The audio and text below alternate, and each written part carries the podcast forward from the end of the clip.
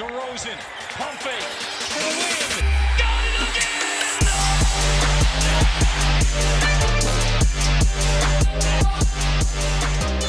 问一下上一季有参与的黄 Sir 和汪总，你们对于你们选秀里的那套初始阵容，你是觉得哪一个人是一个 bus 一个拉垮的人，还有哪一个人是一个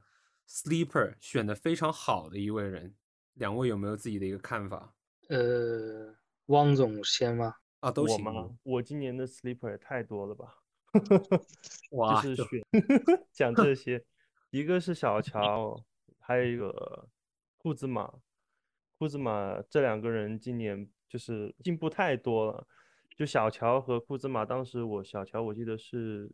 六轮，还是今年简直就是达到了这种三四轮的水准了吧？基本上。小乔你是第八轮选的哦，第八轮，不好意思。我自己都不记得，就今年我选秀拿那些人，就是都挺意外的，就让我。然后今年最拉垮的肯定是 Noel 了，Noel 第十轮，你就当对，你就当第十轮拿了库兹马好了。然后你第七轮的 Rocco 不是交易成了一个 FA 球员吗？你就当你是第七、第八轮 用小乔代替了。对的，其他的其实我今年的选秀。从初始阵容来说，其实是很好的，就是就算持有到现在的话，应该成绩还会不错。但是可能去不到现在这个位置吧，就去不到现在这个第二的位置，因为中间 KD 他受伤时间太长了。如果我不不换来塔图姆的话，可能怎么讲，有就是会顶不住了，在中期的时候。挺关键的，你想还有罗威啊，然后罗威你换成了瓦兰，这个也挺关键，就是那笔交易嘛。巴恩斯也是，就是也是。在早期的时候是也是超出预期了嘛？他那个那个时候他那个 rank 都去到了十吧，我记得都是，就是他早期国王那时候打的顺风顺水的时候，就是真的很猛。我今年的选秀就是真的是很好，就是很意外，所有都是一些就是原本就是对他预期不是很高的人，结果就是成了我的大哥，就大概这样子。整体来而言都是没有拉垮的我的人，我交易的这个。交易走的人也不是很多，基本上保留了蛮多人了。我这边的话，如果要选个 sleeper 比较难选，因为我今年基本上选可能就太相信对于过往数据的挖掘，就是其实没有在选秀之前没有做分析的时候没有加入太多的就关于他球队或者他这个球员自身有没有发生什么变化，就完全是根据历史数据去做一个这种。评判，然后看自己选谁。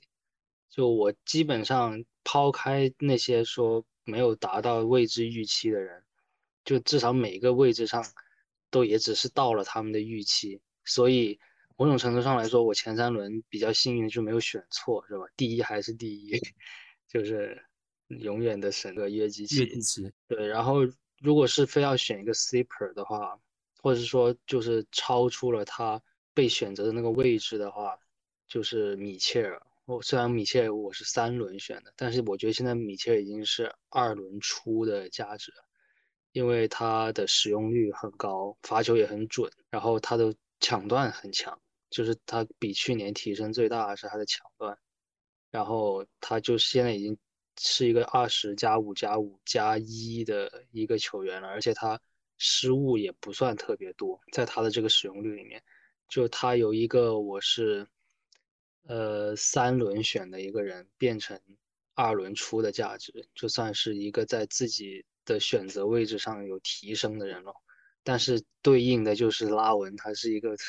低于他选择价值，就相当于现在二轮选了米切尔，三轮选拉文的那种感觉，就掉了一个顺序。然后希尔德最近打得不错，是终于把他的身价打到了七十位左右。然后这个算是打到预期吧，因为我当时也是第七轮吧，应该是左右拿到的希尔德，然后就也不说他是有多赚吧，所以就因为呃他也只是这一段时间达到了七十的身价，就之前你要忍受他很长一段时间是一百左右的，就七十多人选了一个一百左右的，现在就算相当于是打了一巴掌，然后又正在揉三揉的阶段，所以这个倒没有什么。所以 sleeper 我可能就会选择我队里的这个米切尔。那拉垮呢？现在有两个人，一个是这个信顿，一个是奥利尼克，就是信顿是选他是因为发生了截胡这种事情，就是德章泰莫里被 Rich，这个也不奇怪。然后他如果他保持健康的话，他是我不会把他选择作为一个拉垮的选项的，因为他没有达到他上赛季场均二十分的预期，但是他还是一个十六七分的一个得分手，然后场均也是零点九段，就是他他没有太除了得分降了之后，他也没有太表现的跟他预期不一样，所以只是因为他报销了，所以我不想把他作为一个错误的选择，所以我觉得奥利尼克。是一个拉胯的选择，就是我错误的把他当成了我球队里那个很关键的棋子，就觉得我需要一个很全能的内线，而且他罚球又是比较准的。那么现在看来，就他什么都没达到，就什么在选他的要求都没有达到。他罚球又不准，他今年罚球居然只有百分之六十，不知道他这赛这个夏天干嘛去了。然后他。时时间也降得很厉害啊，然后即使给到了他二十多分钟的时间，他也不能马上就兑现他那个数据，所以他现在看来就是他已经不但是不适合我的球队了，他什么球队都不太适合，就已经是一个池子躺穿的球员。然后我居然在第几轮了？第还挺前的，应该是第八轮，第八轮选的他吧。如果我没记错，对的，是的，对对，而且当时有很，因为我我当时的选秀思路就是我先选外线核心，而且主选那种就是带一点助攻的得分手，所以就会有 CJ 啊，有拉文的这种球员。啊，选到了开始八轮开始的时候，我开始主攻内线，也就是说，当时在第八轮我的第一个开始选内线的轮次。我面前摆着很多的好选择，然后我赶紧去 reach 了一个奥里尼克，以为自己赢很多，但其实大 L，导致我现在直接就弃掉篮板。其实我本来一开始没有弃篮板，就是我可能当时对自己的预期是我会在这个联盟里输特定的那么个两三个人篮板，就有像 Matt 这种篮板巨兽啊，或者是像。海军这种，他手里直接有这种篮板排名很前的人的，我可能会输这种篮板。就是一般可能像什么巴尔尼啊，或或者是包括宝哥的篮板啊，我当时都预期我要赢他篮板，结果一开赛全都不对劲了，就谁都打不过这个篮板，干脆直接就扔掉了，就变成一个全后卫。为啥你当时会丢会丢掉 C 罗呢？我我不是很懂，因为我当时因为你啊，我的好哥哥，因为我 你第一轮打我，你就觉得 C 罗没用了吗？对啊，因为我我很我很信 Project Star 嘛，就是一开始的时候，然后当时我的 Project 就是我的场均抢断只去到零点九，这是一个不及格的分数线，就是场均抢断一般要去到一点一。你才是联里的中游水准，然后你要冠绝联盟的话，那当然就是你要有那种抢断大佬给你当基本盘，就是天天抢三个、抢两个那种。然后当时我只有零点九，然后你你有包括有大球健康啊，然后还有什么，还有那个 Holiday 罗对，然后对，然后就你的预测抢断得有一点二级吧。然后我就觉得，而且当时我是，因为你的那个选法，我是赢不了你篮板的嘛。然后我当时就觉得，我我对我的得分很自信，我当时对我的得分盲目的自信，就是我觉得我队里面至少有五六个人是能砍分的。一开始我的确就是会觉得，我一开始预期还是胖三分呢，结果那第一周就还赢了你三分。对，所以第一周三分投疯了。就我当时是拿着那个 Mad 的那张 Depth Chart 在看，就是所有单位制那个顺序去到三的就全部不看，然后就只看那种他每个位置要么是第一选项，要么是第二选项。然后当时就发现热火就后卫除开那个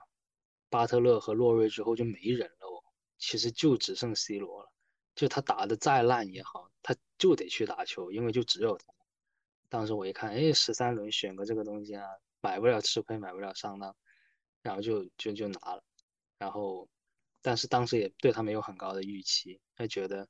他也最多就是个场均十二分上下的这么一个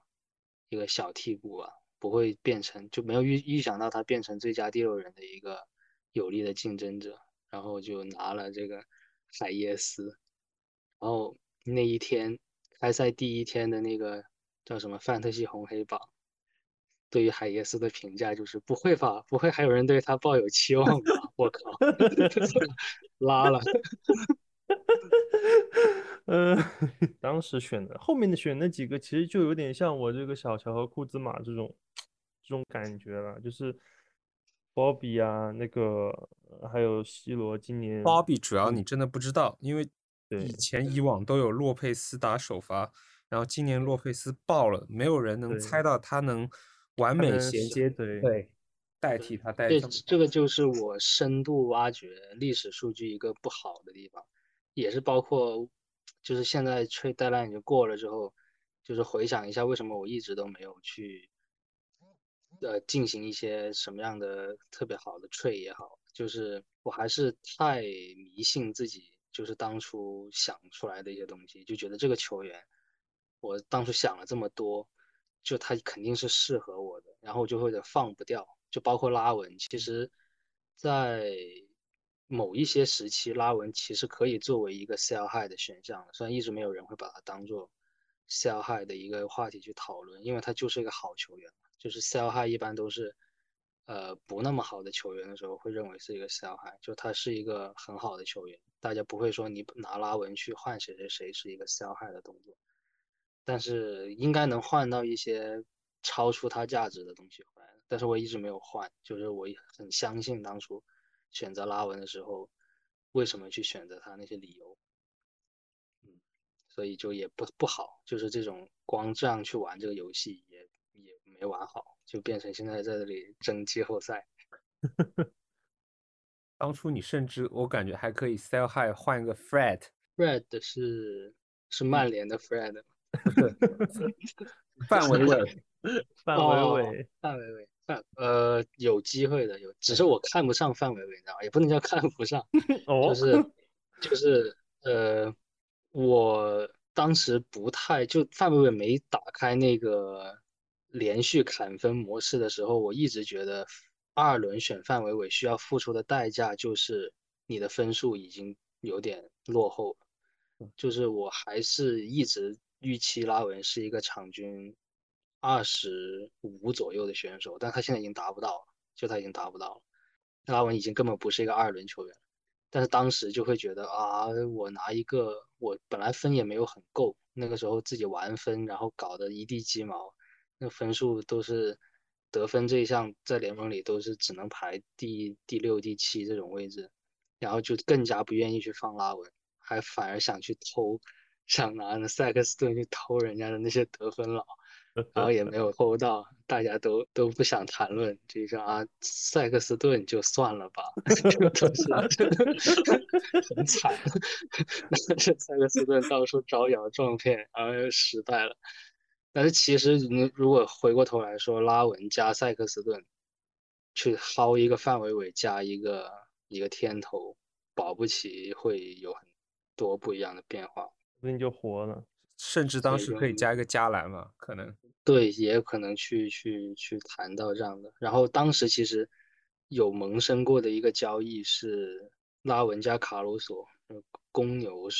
两个人去换。单换换那个 PG，